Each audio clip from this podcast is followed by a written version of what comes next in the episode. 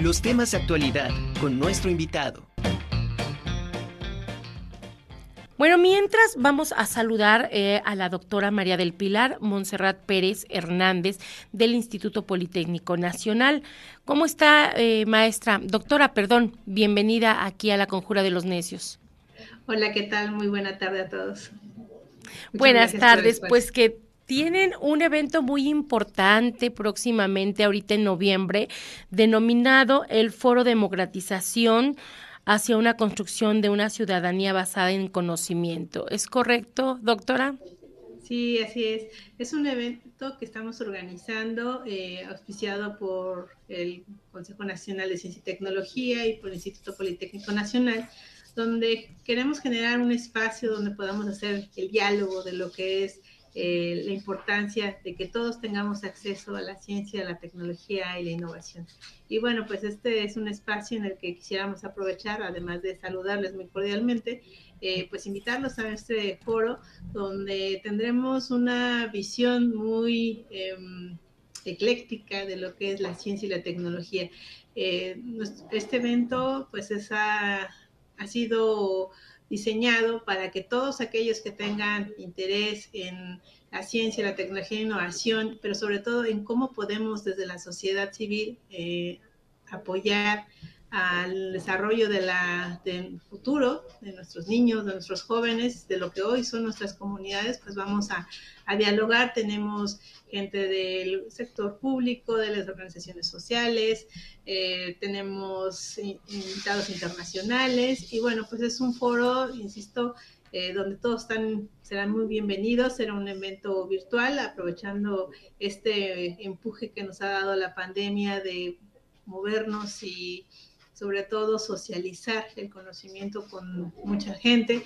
Y bueno, pues eh, quisiéramos también mencionarles la importancia de que todos construimos la ciudadanía todos los días, no solamente es votar una vez al, eh, cada seis años o cada tres años, sino es participar. Y bueno, pues esta es la invitación que queremos hacerles con este foro. Este foro, ¿a quiénes están dirigidos? Este, y eso por un lado, y por el otro, eh, ¿quiénes son los invitados que van a, van a tener tanto del ámbito local como internacional? Porque hace un rato usted comentaba que vamos a tener eh, visitantes de otros países. Sí, pues eh, el evento está dirigido a toda la sociedad, no es un evento en el que, digamos, está para unos cuantos, ¿no? En realidad de eso se trata. Eh, lo que queremos es, eh, más allá de los eventos que ha habido para el sector académico, digamos, ya nos conocemos, ¿no? Lo que necesitamos es que la sociedad vea en las universidades que también somos esa plataforma donde hacemos diálogo, construimos diálogos que puedan construir soluciones.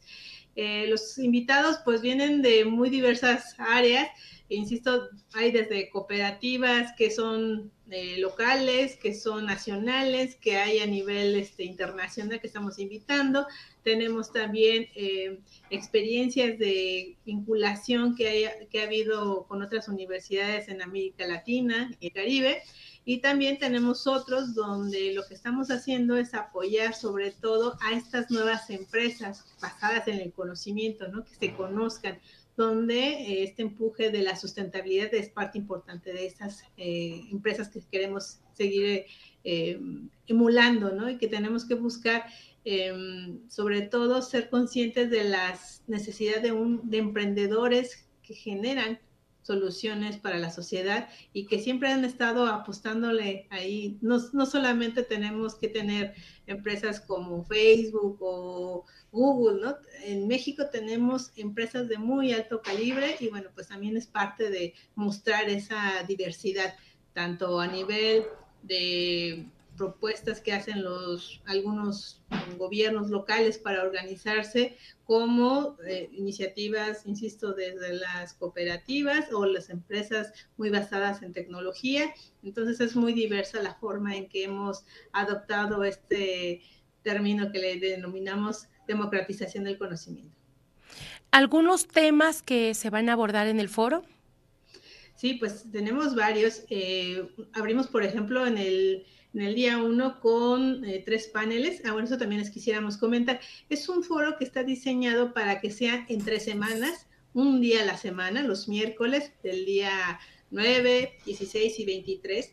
En estos paneles, cada una tiene una temática distinta en la que estaremos reflexionando, por ejemplo, sobre los paradigmas tecnológicos, la sustentabilidad eh, a nivel regional, la sustentabilidad cuando es exitosa como negocio. Tenemos ahí algunas empresas internacionales que han estado apoyándonos. Eh, también tenemos empresas que están haciendo eh, pues eh, fuertes inversiones, no solamente en términos de la cantidad, sino también de estrechar lazos con su entorno este, a nivel incluso transfronterizo. Entonces, estamos buscando esa em, visión amplia de lo que es la CTI. Y, por ejemplo, de manera individual, cada ciudadano, ¿cómo puede apoyar precisamente a, una empresa, al emprendedurismo, a la sustentabilidad? O sea, ¿cómo se puede hacer de manera individual? Bueno, es un tema, mejor les digo, apasionante. Eh, una de las cosas que al menos eh, nosotros en el Politécnico hemos estado impulsando, es que cada uno de nosotros como ciudadanos decidimos con nuestro poder de compra a quienes apoyamos. Entonces, cuando nosotros vamos a hacer la compra, ¿no? ¿Cuál es nuestro, mm, las decisiones que tomamos para comprar? Si tú compras a, eh, productos que son hechos en México, apoyas a las empresas mexicanas si tú apoyas a empresas que no son muy conocidas, pero que son pequeñas y que han estado empezando a crecer, tú con eso estás apoyando a los emprendedores. Entonces ahí la gran pregunta es, ¿a quiénes queremos apoyar? ¿A las empresas transnacionales que ya tienen marcas consolidadas o queremos apoyar a estos emprendedores que con todo el esfuerzo hacen y empujan al desarrollo del país? ¿no? Y de eso se trata, ¿no? que tengamos cada vez más conciencia de que los emprendedores a veces requieren apoyos muy importantes, ¿no? Eh, pero a veces que requieren de nuestro apoyo individual, desde la compra que hacemos todos los días, o que vamos a alguna feria o los identificamos en el en los noticieros, ¿no? Y entonces eso es importante porque tenemos que generar esos espacios de desarrollo futuro para nuestros jóvenes y niños. Que de hecho ahora la pandemia yo creo que ayudó mucho precisamente para para esa parte o ese punto, porque los, las mismas familias empezaban a emprender, empezaban a hacer su, su negocio, lo empezaban a, difundir o a promocionar en la colonia. Y bueno, así se, se, empezaron a crear pequeños empresarios que esperemos que ellos pues hayan ido creciendo porque pues fueron prácticamente dos años y un poquito más de, de lo que es la pandemia. Y creo que esta, esta parte del el emprendedurismo lo pudimos ver o ejemplificar muy bien precisamente ahorita en, la pandemia. Sí, eh, efectivamente, una de las cosas que tiene el emprendurismo no debe de ser visto como una cuestión de subsistencia.